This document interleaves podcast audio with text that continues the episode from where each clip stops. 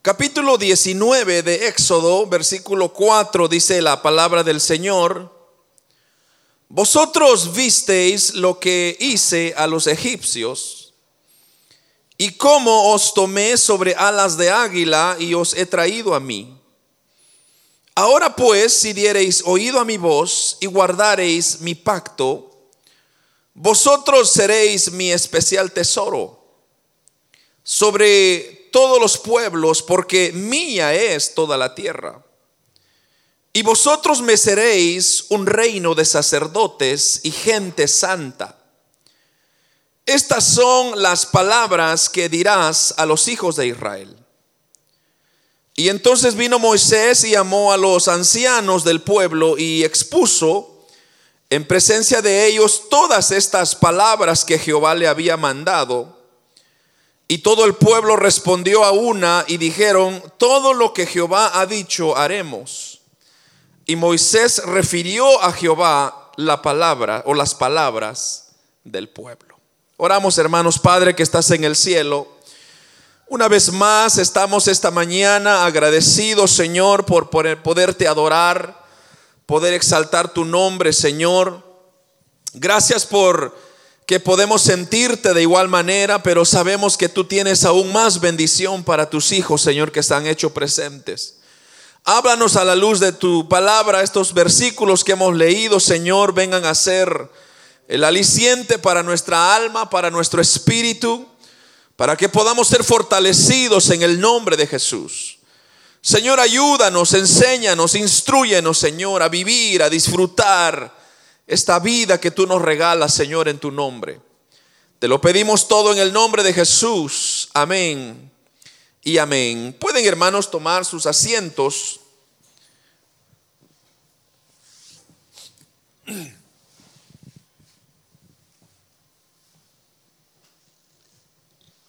Hermanos, hemos venido estudiando la vida de este hombre Moisés.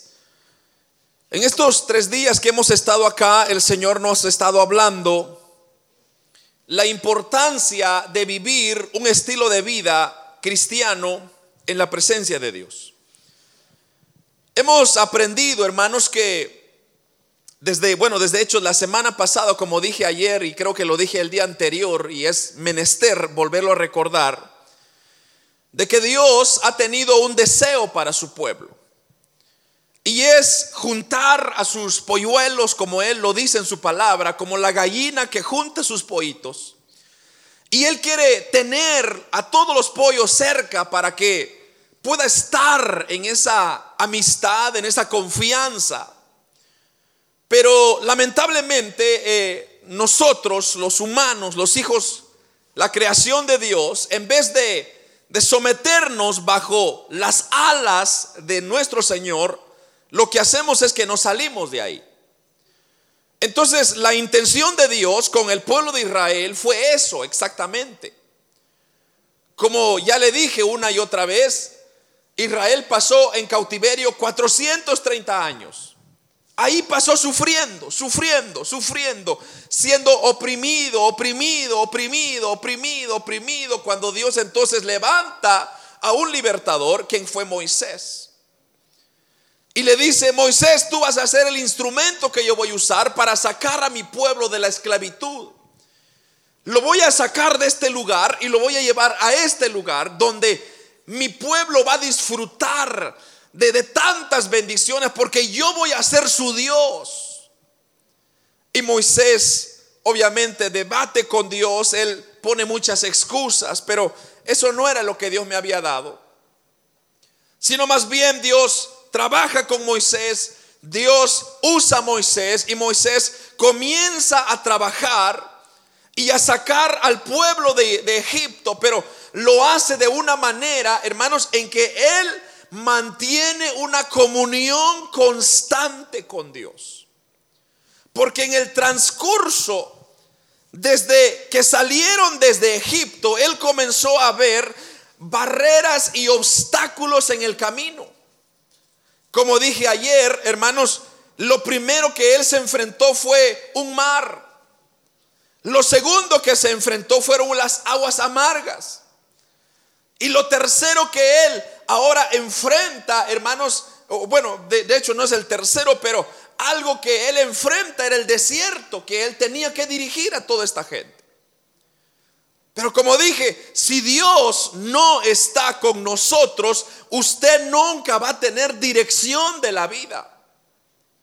Si Dios no mora en su corazón, si Dios no es el guía, el GPS de su vida, usted nunca va a cumplir los propósitos que Dios tiene para usted porque se va a perder. Moisés, hermanos, tenía que cargar, como dije, de 2 a 3 millones, pero yo dije, vamos a usar 3 millones porque eran mucha gente. Pero se calcula que eran 3 millones de personas que él tenía que dirigir en un desierto, sin mapa, sin GPS, sin dirección, sin nada en lo absoluto. Lo único que él tenía era la dirección de Dios. Y se puede notar, como dije, la madurez del pueblo. Cuando enfrentan las situaciones, lo primero que la gente hace es quejarse. Lo primero que la gente hace es comenzar a murmurar y comenzar a decir cómo Dios me sacó, por qué Dios me trajo acá, por qué vine al Canadá, está muy frío, mejor me hubiera quedado allá en mi país, allá estuviera mejor. Pero si usted estuviera en su país, estuviera quejándose también diciendo, no, mejor me hubiera estado en Canadá. ¿Por qué? Porque el hombre no está satisfecho donde está. El hombre pudiera estar en el mismo huerto del Edén, ahí no quiso quedarse, sino más bien desobedeció a Dios y fue echado del huerto del Edén. Así que el hombre nunca va a estar satisfecho en ningún lugar. El único lugar donde el hombre se siente satisfecho es en la presencia de Dios, amado hermano. ¿Por qué? Porque en la presencia de Dios, dice la Biblia, hay plenitud de gozo. En la presencia de Dios hay dirección. En la presencia de Dios hay claridad en los pensamientos. Hermano, una de las cosas que el ser humano constantemente ignora es de que el espíritu nuestro que Dios ha depositado en nuestro corazón también está necesitado de Dios. Y eso lo supo entender Moisés en su cabalidad. Porque Moisés cuando él enfrentaba cualquier situación, fuera el mar rojo, fuera a las aguas eh, amargas, fuera la necesidad del pan, la necesidad del sol, de luz, él lo primero que hizo fue doblar rodillas y pedir a Dios dirección. Y Dios le da dirección. En esta ocasión ya habían pasado tres meses de la salida de Egipto. Así dice el versículo 1 del capítulo 19 que leímos. En el mes tercero de la salida de los hijos de Israel de la tierra de Egipto, en el mismo día llegaron al desierto de Sinaí. Dios los saca de Egipto, pero los quería Dios llevar a este monte que se llamaba el Sinaí. Porque ahí Dios les iba a dar instrucciones al pueblo de Israel porque hermanos, si hay algo que a mí me fascina de Dios, es que Dios nunca lo deja a usted en la oscuridad. Dios nunca lo va a abandonar a usted en la oscuridad. Dios siempre le va a revelar el plan que Él tiene para usted. Que usted haga caso y escuche es otra cosa, pero Dios siempre cumple su palabra. Porque Dios es así. Dios no es como el hombre, que el hombre esconde las cosas y mantiene secretos. En Dios no hay secretos. Porque Dios no necesita tener secretos. Dios lo que necesita es que sus hijos obedezcan su palabra y ellos puedan beneficiarse de hermanos de creerle a Él. Entonces llegan ellos a este monte de Sinaí y dice ahí el versículo 2 y habían salido de Refidim y llegaron al desierto de Sinaí y acamparon el desierto y acampó ahí Israel delante del monte. Ahora, aquí hay un punto bien importante. Y es que como llegaron al monte, ¿verdad? Llegaron al campamento. Entonces, lo primero que el pueblo de Israel comenzó a hacer era comenzar a observar, bueno, ¿qué, qué habrá acá? Vamos a ir a curiosear, tal vez subamos la montaña, veamos si hay lagos, veamos si hay cosas que nos van a beneficiar para recrearnos un poco, ya que estamos cansados de este camino del desierto. Lo clásico que nosotros hacemos. Pero mire lo que hace Moisés. Moisés dice en el versículo 5 o 3, perdón, y Moisés subió a Dios y Jehová lo llamó desde el monte diciendo, así dirás a la casa de Jacob y anunciarás a los hijos de Israel. Pero vemos nosotros la diferencia, que la persona que ama a Dios, ese siempre busca a Dios primero. Ese siempre está pendiente qué es lo que Dios tiene para él. Porque hermanos, muchas veces nosotros queremos y, atendemos primeramente las redes sociales. A ver qué dice las redes sociales. A ver qué meme apareció el día de hoy. Aleluya.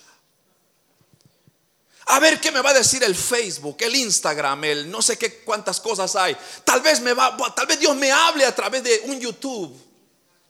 Ese es lo que nosotros hacemos. Pero Moisés no. Moisés dijo, "No. Yo voy a subir al monte y voy a ver qué es lo que Dios quiere decirme esta mañana." Yo, que, yo quiero saber cuál es el plan de Dios para mi vida. Porque, hermano, cuando la presencia de Dios está en uno, la misma presencia de Dios lo atrae a uno a ello. Entonces, las otras cosas son irrelevantes. la Biblia no lo dice, pero yo, me voy a imaginar y use usted también un poco su, su, mente creativa. Solo imagínese usted que tres millones de personas llegaron aquí a Moose Lake. ¿Qué cree usted que van a hacer las personas primero? Ir a ver el lago, ir a ver los botes, ir a ver las cabañas, ir a ver dónde voy a comer, voy a ver si me conviene, a ver si está limpio, a ver si está sucio, a ver si eh, funciona el calentón, a ver si no funciona el calentón. Porque así es nuestra naturaleza humana. Primero queremos satisfacer, amado hermano, este cuero, este carapacho, decimos nosotros. Nosotros queremos satisfacer primero mi conveniencia. Oh, hermano, primero, primero lo miro, primero lo mío. Pero ¿y, ¿y dónde queda Dios? ¿A qué nivel, a qué punto va usted a decir, a ver qué Dios tiene para mí el día de hoy? Voy a abrir la palabra de Dios, a ver qué me dice el Señor el día de hoy. ¿Cuántos han leído la palabra del Señor ya esta mañana? Menos los versículos que ya leímos. ¿Ya abrió usted el proverbio del día? A ver qué le dijo el día de hoy el Señor. ¿Verdad que no? ¿Qué es lo que hacemos primero? Buscar dónde está el café y el pan dulce. Aleluya. ¿Dónde está el hermano Miguelito que saque todos los panes? Porque es que, hermanos, son bien buenos los panes. ¿Por qué? Porque nosotros buscamos siempre, primeramente, lo, que nos satisface. Y entonces, y Dios, hay que se espere. Que Dios espere, hermano, porque ahorita estoy ocupado, tengo la boca muy llena. Así comenzó a ser el pueblo de Israel. Y Moisés dijo, no, momento.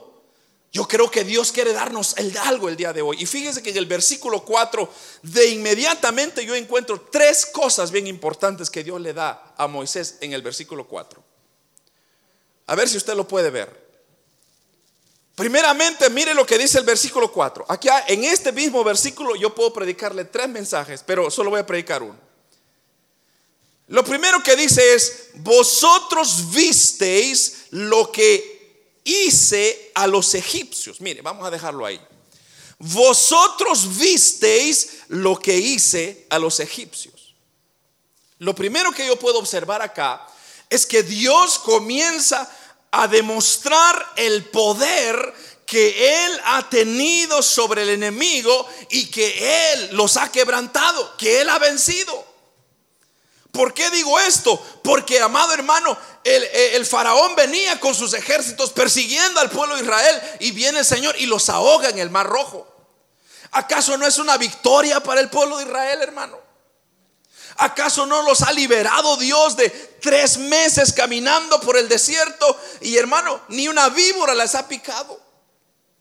No se han quedado sin agua, han comido, Entonces Dios ha demostrado su poder sobre el enemigo y hermanos, el enemigo está vencido y eso a mí me alegra y eso a mí me da esperanza porque yo sé que si Dios está conmigo también yo podré vencer toda obra del enemigo, toda obra de Satanás queda desechado en el nombre de Jesús. ¿Por qué? Porque Él mismo, esa misma autoridad me la ha dado a mí y ese mismo Dios vencedor también yo soy más que vencedor en Cristo Jesús. Porque ¿qué dice Filipenses 4:3, hermano? Todo lo puedo en Cristo. En Cristo que me fortalece. Ese es el Moisés. En este caso era Pablo, pero Moisés, ese era lo que creía. Él dijo, ya el Señor me dio la victoria. Entonces, ¿por qué Dios le estaba diciendo a Moisés? Porque le estaba recordando, diciéndole, mira Moisés, no tienes que tener miedo, hombre. Yo ya vencí a los enemigos. Egipto se quedó allá atrás. Ustedes ya son libres. Mire lo segundo, a ver cuál es el segundo elemento que ve ahí. Y como os tomé, dice, sobre alas de águila. Esto está muy interesante todavía más. Esto de os tomé como alas de águila es una clara figura de que el Señor, hermanos, había liberado a su pueblo Israel. Y lo había hecho de una manera magnífica, de una manera finita, de una manera tacta, con detalle. Y es que, hermano, nuestro Dios así es. Nuestro Dios es un Dios tan perfecto que tiene fríamente calculado cada detalle. No sé cuántos aquí han visto alguna película de, de aquellas películas que van a, por ejemplo, hacer o ejecutar algún, algún, algún, bueno, la mayoría de películas se trata de robar o de matar. Pero digamos que van a robar y viene el, cabezón, el encargado, dice, mire, yo tengo un plan, vamos a hacerle así, eh, tú vas a distraer aquí, luego vas a hacer allá y, yo me meto por acá, yo le voy a quitar la tarjeta a este y comienza a hacer un plan magnífico, de tal manera que no es agarrado por la seguridad, por el policía y eso, y ejecuta su plan muy bien.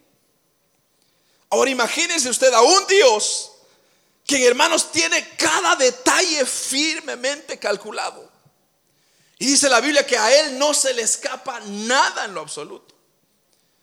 Entonces aquí él le dice, yo ya los saqué del pueblo de, Egipto y ahora los he traído como alas de águila o sobre alas de águila, como diciendo, yo les he traído en un camino de altura. ¿Por qué? Porque el águila siempre vuela alto. Y el águila nunca lo va a encontrar usted abajo, siempre está arriba. ¿Por qué? Porque la vista de arriba se mira mejor que la que está de abajo. Cuando usted tiene la vista arriba, panorámica, usted puede ver cada detalle que está enfrente. Hermano, solo imagínese usted tener esa vista de, en el ámbito espiritual, de los ojos de Dios. Usted puede ver qué es lo que viene. Eso es precioso. Pero si usted está aquí abajo, usted no sabe qué va a pasar en un momento. Entonces Dios le estaba diciendo, miren, si ustedes van conmigo, yo los voy a llevar por un camino que va a ser sobre las cosas, sobre al, o sea, vamos a volar alto. Lo segundo, vamos a ir a una velocidad rápida, porque los ángeles, los, los águilas, perdón, tienen esa característica que vuelan rápido. Lo otro que el Señor le estaba diciendo es, vamos a no solamente ir alto, ir rápido, sino va, va a ser fácil. ¿Por qué? Porque no hay otro enemigo arriba de él. Y sabe que lo último que veo yo ahí cuando el Señor dice eso. El camino va a estar divino.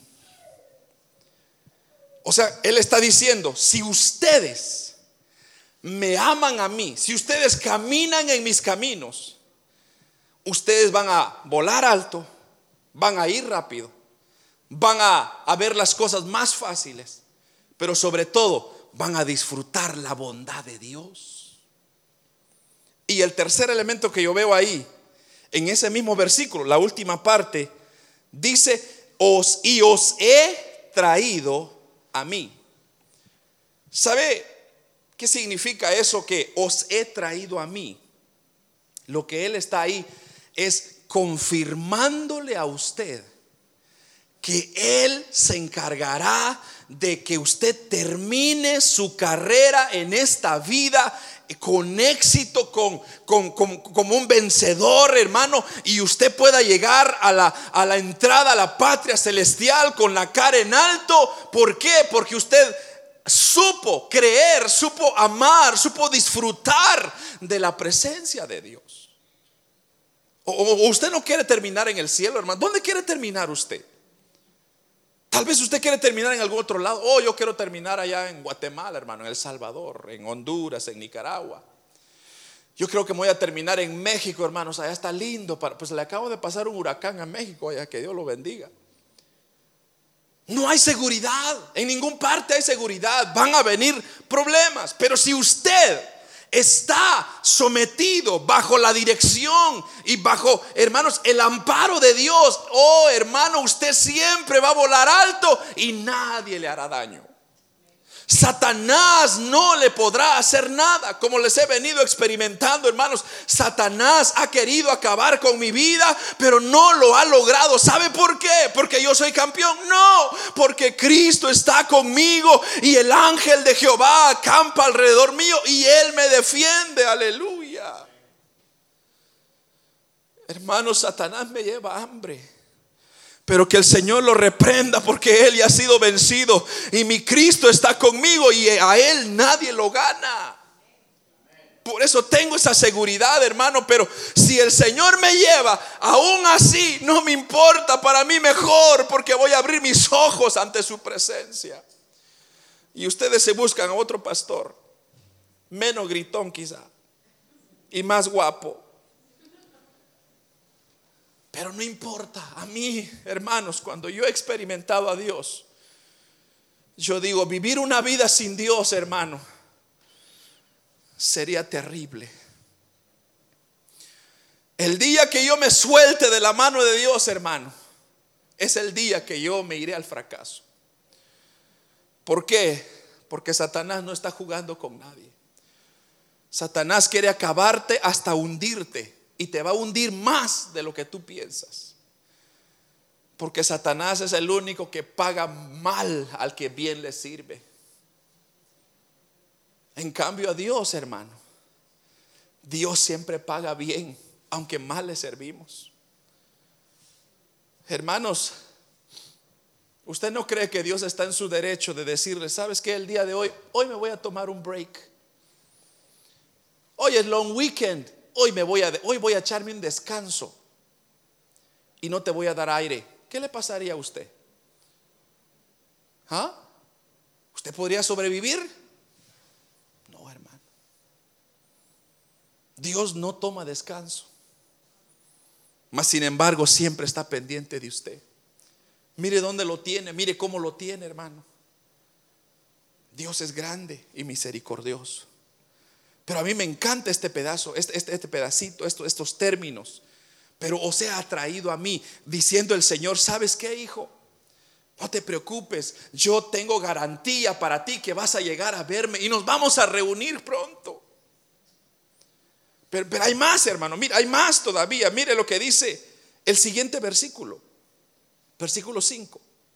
Ahora pues diréis, o si diereis, perdón, ahora pues si diereis oído a mi voz, esto es Dios hablando, y guardareis mi pacto, vosotros seréis mi especial tesoro sobre todos los pueblos, porque mía es toda la tierra. ¿Quién está diciendo mía es la tierra? Y mire lo que el hombre ha hecho con que aparentemente es nuestra tierra. Y Dios nos la puede quitar en cualquier momento. ¿Sabe qué es lo que veo yo allá? Aquí. Dios está, está dando dos condiciones para una vida bienaventurada. Es lo que yo veo acá. Dios pone dos condiciones para vivir una vida de bienaventuranza. Bienaventurado significa ser feliz o bendito tres veces, multiplicado por tres. Pero cuando dice, si diereis oído a mi voz, está diciendo, si ustedes obedecen. Un padre diciéndole a su hijo, si tú, hijo mío, me obedeces, yo me encargaré de todo. Yo me encargaré de crearte, de darte comida, de darte casa, de darte estudio hasta que te gradúes y hasta que te cases. Yo lo tengo cubierto todo. Mire, hermano, qué, qué padre tan precioso. ¿No le gustaría usted tener un padre así? Hoy en día, hermano, los hijos lo, tienen todo, pero muchas veces los hijos no saben ver. Pero ese no es el punto. El punto es si diereis oído, o sea, si ustedes obedecen, o sea, obediencia. Segundo, está hablando de fidelidad. ¿Por qué fidelidad? Porque dice, y guarda o guardáis mi pacto. Ahí está diciendo, si guardáis mi pacto. Si diereis oído a mi voz y guardareis mi pacto. Eso guardareis mi pacto. Está hablando de la fidelidad de que usted no solamente tiene que guardar los mandamientos de Dios, sino también mantener firme y fiel a Dios bajo toda circunstancia. Eso significa, hermano, que cuando vengan ofertas, usted sepa distinguir cuál le conviene y cuál no le conviene. Pero si usted es de aquellos, véngase todo lo que venga sobre mí, hermano. Muy pronto se dará cuenta que entonces usted le falló a Dios. Porque eso es lo que hacemos nosotros muchas veces. Como dije, le damos prioridad a otras cosas. Le damos prioridad a la carne. Y es que toda la carne, hermano, todo, toda la vida, esta carne nunca, yo no entiendo cómo es que nunca se sacia, hermano.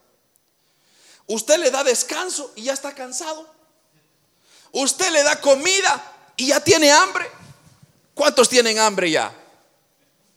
Y el gran plato que se tomó ahí, hermano.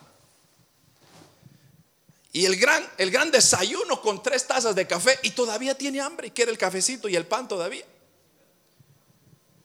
Usted sacia esta carne y nunca se sacia. Y vamos a salir a almorzar y va a querer más comida otra vez. Pero, ¿y queda el espíritu? ¿Y queda mi vida personal, espiritual con Dios? ¿Dónde queda eso? Oh, hermano, que se espere. Que mi espíritu, ahí que se espere, hermano, ahí, ahí tranquilo. más tarde para, va a haber tiempo para Dios, tal, tal vez en un rinconcito, tal vez en algún momento. Y para leer la Biblia, tal vez después, hermano. Ahorita estoy muy ocupado. Es que, es que, es que estoy, estoy chateando. Es que los memes están muy interesantes, hermano. Entonces, despuésito la Biblia. Cuando debería ser al revés. Cuando primeramente tiene que llenar su espíritu y luego la carne. Hermano, para poder ver victorias en su vida, primeramente hay que llenar al espíritu. Y como le digo, eso se mira en la vida de Moisés. Moisés lo primero que hacía era buscar a Dios, buscar a Dios, buscar a Dios. Hay un problema, déjeme buscar a Dios. Hay una situación, voy a buscar a Dios. Moisés, no hay agua, voy a buscar a Dios. Porque Dios es el, el quien responde, el quien sabe, el que nos da dirección para dónde vamos. Y hermano, cuando usted vive un estilo de vida así, oh hermano, cuando usted conoce a un Dios así, hermano déjeme decirle que usted nunca será la misma persona.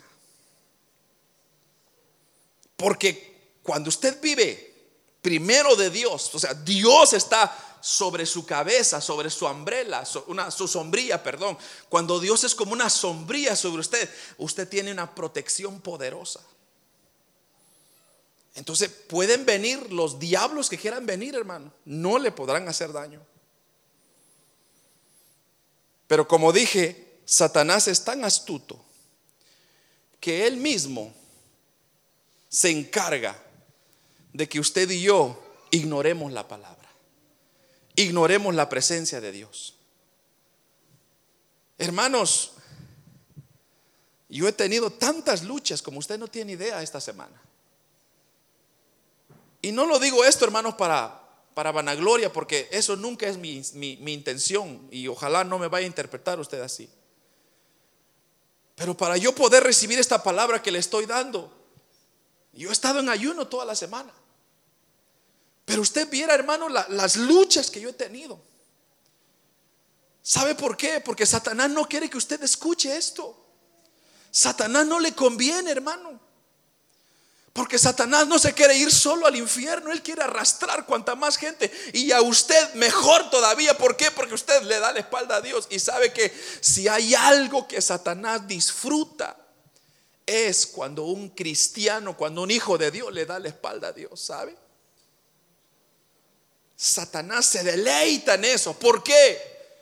Porque si no, véalo con usted mismo, que cómo se pone usted cuando su hijo no le respeta, cómo se pone usted en lo humano, usted se molesta. Cuando su hija no le hace caso, ¿cómo se pone usted? Se pone brava, molesta. ¿Por qué? Porque ¿cómo es posible que, me, me falten ese respeto? Pues así es. Satanás sabe eso. Entonces lo que hace es pone enemistad entre el Hijo de Dios con Dios. Y ofende a Dios. Y si hay algo que a Dios le duele, como padre que es, es cuando usted le da la espalda. Es cuando usted dice, Dios, ahí que se espere. Y le vuelvo a hacer otra vez la ilustración que Dios me dio la otra vez. Y de hecho así me lo confirmó el Señor. Que Dios está esperándolo. Mire, una vez a la semana lo está esperando Dios con brazos abiertos. Y Dios está sentado en el altar todos los domingos a las 11 de la mañana, por si quería saber la hora. Ahí está Dios, sentado en el altar esperando. Hoy van a venir mis hijos a alabarme. Hoy voy a, voy a tener el encuentro con mis hijos. Por fin, qué emoción. Y Dios ya está ahí desde las 5 de la mañana, está Dios esperando. Y llegan las 11 y no llega el hijo. Llega a las 12, tampoco llega el hijo. Llega la una y no llegó el hijo. Entonces Dios dice, qué dolor. ¿Qué le hice yo a mi hijo para merecer ese castigo? Si yo lo único que he hecho es le he hecho cosas buenas. Le he dado trabajo, le he dado comida, lo he guardado, he bendecido a su familia tiene prosperidad. ¿Qué, más puedo hacer por mi hijo? Y él lo que hace, unas horitas no me lo da a mí. Oh hermano, qué ingratitud es el hombre. Qué ingratos somos con Dios sabiendo que es un Dios tan bueno que nos ha liberado de tantas cosas.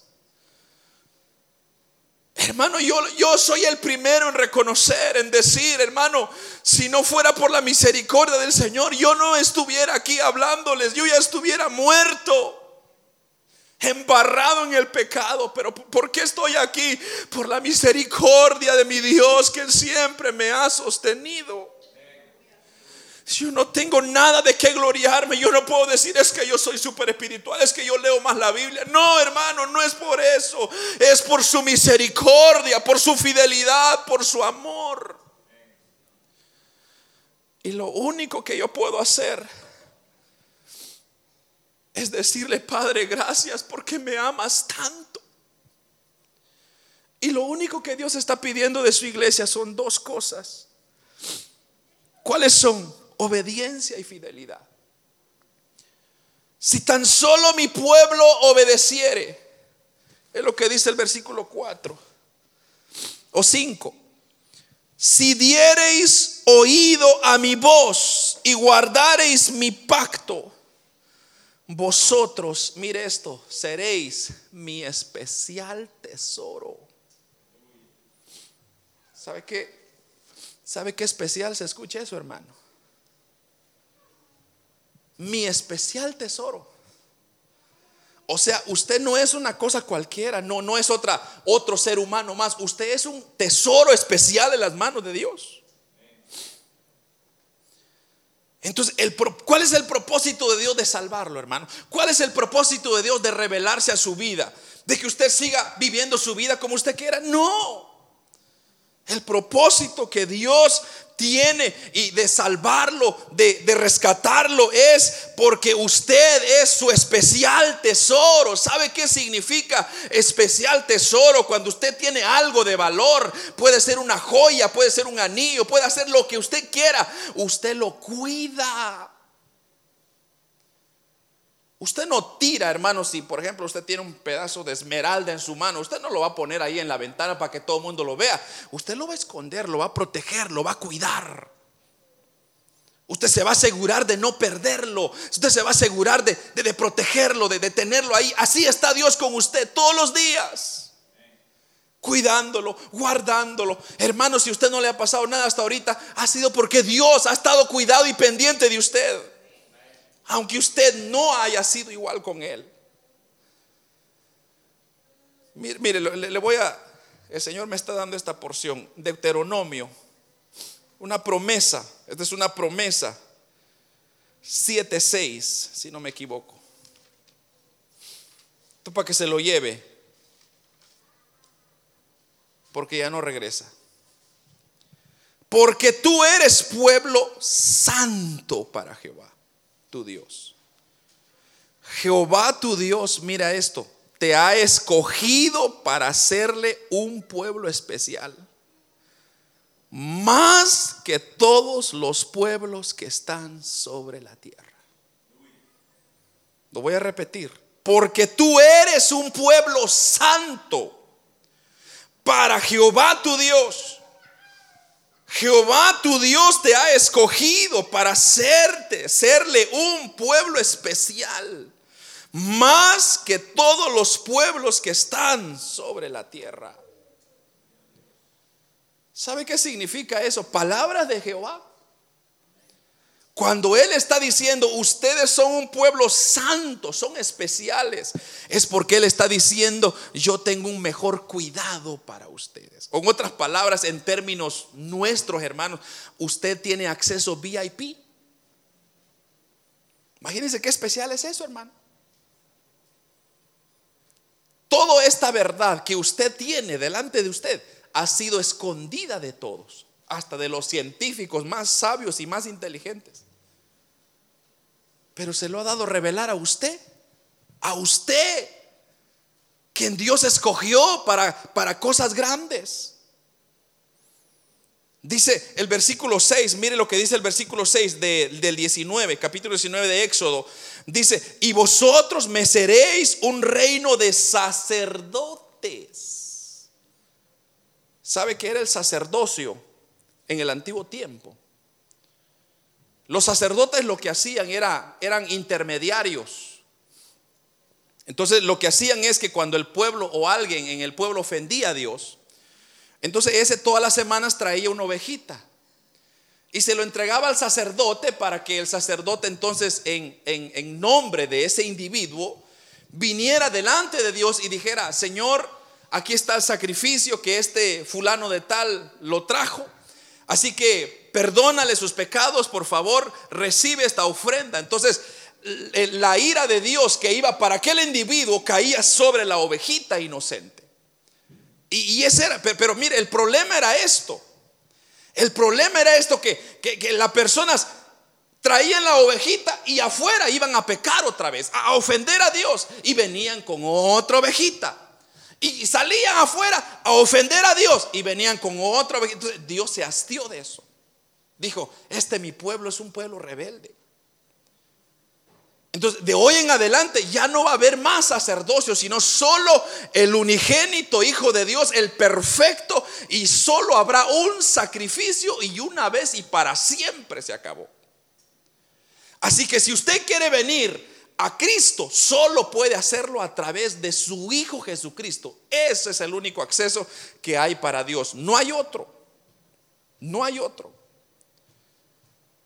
Cuando yo veo, usted ahora es parte de qué? De, un equipo, de un equipo, de un personal que está cerca de Dios que otras personas.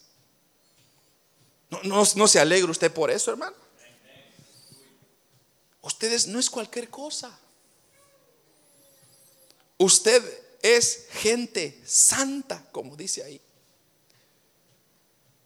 Ahora pues me diereis oído a mi voz y guardareis mi pacto, vosotros me seréis mi especial tesoro sobre todos los pueblos, porque mía es toda la tierra.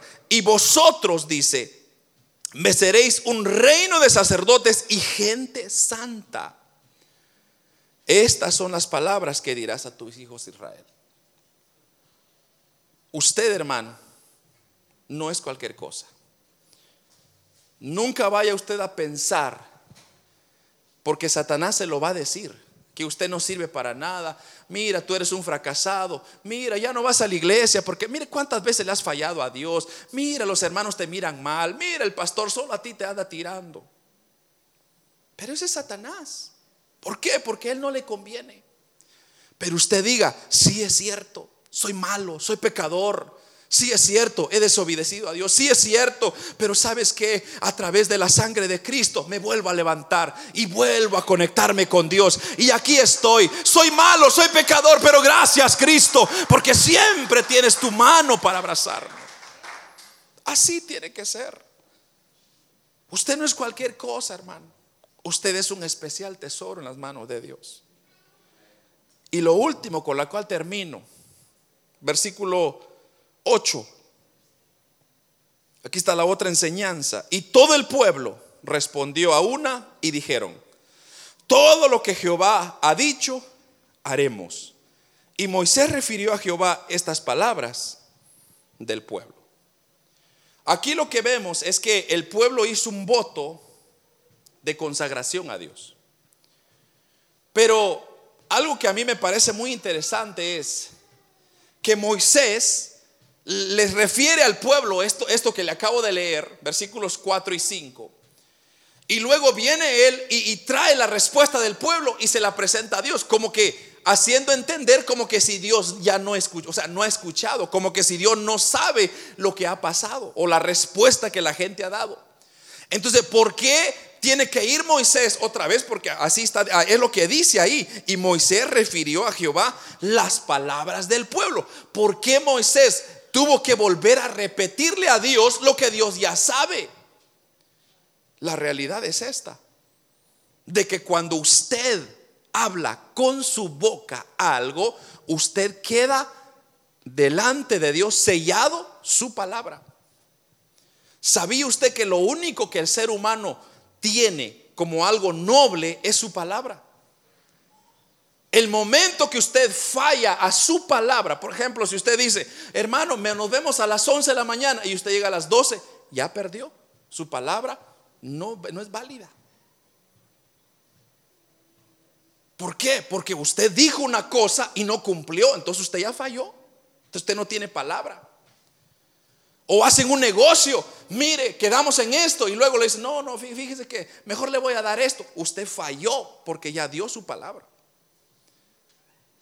Entonces, cuando usted viene delante de Dios y usted dice, yo te recibo como el Señor y Salvador de mi vida, te hago el Dios de mi corazón, usted dio su palabra. Entonces, ahora aquí viene el punch. ¿Usted está cumpliendo con su palabra? ¿Con lo que usted prometió? O solo porque, hermano, es que no se mira. Es que usted sabe, Dios quizá es un, un misto, por ahí un mito. Yo a veces tengo dudas si Dios es real o no. No, hermano, usted no tiene que tener dudas. Dios es real porque Dios es real. Dios es vida, hermano. Dios es un ser, sí. No lo podemos ver como estudiamos el día de ayer en la mañana. Dios, hermano, dice, dice la Biblia que Moisés quería ver el rostro de, de Dios y Dios le dijo, no, porque no ha habido ser humano que me vea y viva, se muere. ¿Por qué? Porque Dios es santo. Dios no se mezcla con el pecado. La santidad de Dios es tan perfecta que usted y yo no podemos ver a Dios. Por eso no lo podemos ver. Y mucha gente dice, ¿dónde está Dios, hermano? Dios ahí ha estado siempre. En su trono de gloria, alabando por ángeles y arcángeles. Mejor dicho, ¿dónde ha estado usted? ¿Dónde ha estado usted? ¿Dónde, hermanos, olvidó usted la gracia y la misericordia de Dios? ¿Dónde dejó usted a Dios fuera de sus asuntos? El voto que usted hizo de consagración a Dios, de fidelidad a Dios, debe de cumplirlo. ¿Por qué? Porque si no, usted mismo se lamentará después. Y como vengo diciéndole una y otra vez, hermano, y no me voy a cansar de decirle, estamos entrando en tiempos finales, amado hermano. Abra los ojos, los, todo lo que está pasando en el mundo no es coincidencia, solo échele un vistazo a Apocalipsis 4 en adelante, hermano. Es una preparación para que ese tiempo venga. Lo que está aconteciendo ahorita es una antesala. En otras palabras, es una preparación, es un ensayo para lo que ha de venir. Lo único que está deteniendo es la iglesia. El momento que la iglesia sale de la tierra, el Espíritu Santo se va, eh, se desata, hermanos, el Apocalipsis. Por eso el Apocalipsis no debe ser algo de miedo para usted, debe de ser de aliento, hermano. ¿Cuántos están emocionados que venga el Apocalipsis? Yo, estoy emocionado. ¿Por qué? Porque ya no voy a estar aquí, hermano. Yo voy a estar en los cielos con mi Dios adorando. Dice que mientras que aquí en la tierra va a haber siete años de tribulación, nosotros vamos a estar en las bodas del Cordero. Hermano, vamos a estar sentados a la diestra de Dios recibiendo galardones que no lo merecemos, pero que Dios lo tiene preparado para nosotros. Qué precioso. Pero ¿qué hay que hacer? Guardar fidelidad y obediencia. Entonces, hay un gran compromiso, hermano. Si usted quiere triunfar en la vida cristiana, en la vida espiritual, haga eso. Obedezca y sea fiel a Dios. Y usted va a ver, hermano, cómo todo a su alrededor va a comenzar a florecer nuevamente. Porque todo lo que está en la presencia de Dios tiene vida. Todo lo que está en la presencia de Dios tiene vida. Hermano, el día de ayer me, unas, unas hermanas, unas señoras que vinieron acá, me jalaron para allá y me dijeron, ¿sabe qué, pastor? Me dice, que queremos decirle unas cosas. Dije yo, se van a quejar de nosotros. Y ella me dijo, ¿sabe qué? Me dice, nosotros hemos tenido 25 años de venir a este campamento y nunca habíamos sentido a Dios como lo hemos sentido con ustedes, me dijo. Yo los quiero felicitar, me dijo, porque es, que ustedes vienen a buscar de Dios y así debería ser, me dijo la señora. Yo no les entiendo cero español, pero, pero yo no necesito entender, me dice, porque yo puedo sentir la, lo, sencillo, lo, lo genuino, como ustedes adoran a Dios. Eso fueron sus palabras. Y yo le dije, fíjese que es que no somos nosotros, le digo. Es Dios en su misericordia para con nosotros. Porque si Dios nos pagara por nuestras acciones, no, hermano, no tenemos nada, hermano. Si somos una maleta de pecado cargando.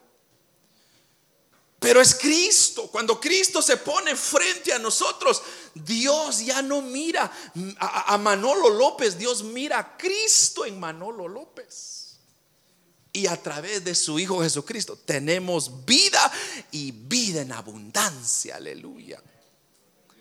Por eso, hermanos, este privilegio que usted tiene, no lo desperdicie. No le dé la espalda a Dios. No le dé, hermano, no, no le falle a Dios. ¿Sabe por qué? Porque va a llegar un punto donde ya Dios se va a cansar. Y eso se va cuando las trompetas suenen, hermano. ¿Sabe por qué no ha venido Dios hasta ahorita? Porque muchos andan preguntando, ¿dónde está Dios? ¿Por qué no viene Dios entonces? ¿Qué pasa? Y dice la Biblia así, Dios ha extendido su, su venida, es porque grande es su misericordia. O sea que Dios quiere tener misericordia de nosotros, hermano. Y Dios quiere que todos procedan al arrepentimiento y no vayan a la condenación eterna. Por eso. Pero esa misericordia se va a acabar pronto. Y cuando se acabe, hermano, que Dios nos libre. Que Dios nos ayude. Así que tenemos una última oportunidad para buscar de Dios, hermano. Yo no sé si usted ha venido a eso, pero yo sí he venido a buscar de Dios. Y como dije, El altar está abierto, si usted quiere pasar, puede hacerlo. Hermanos, aquí está el Espíritu de Dios con nosotros. Aquí está el Espíritu Santo con nosotros que está siempre, hermanos, dispuesto a bendecir nuestras vidas. Padre, gracias. Vamos a cerrar nuestros ojos, hermanos, y vamos a adorarle.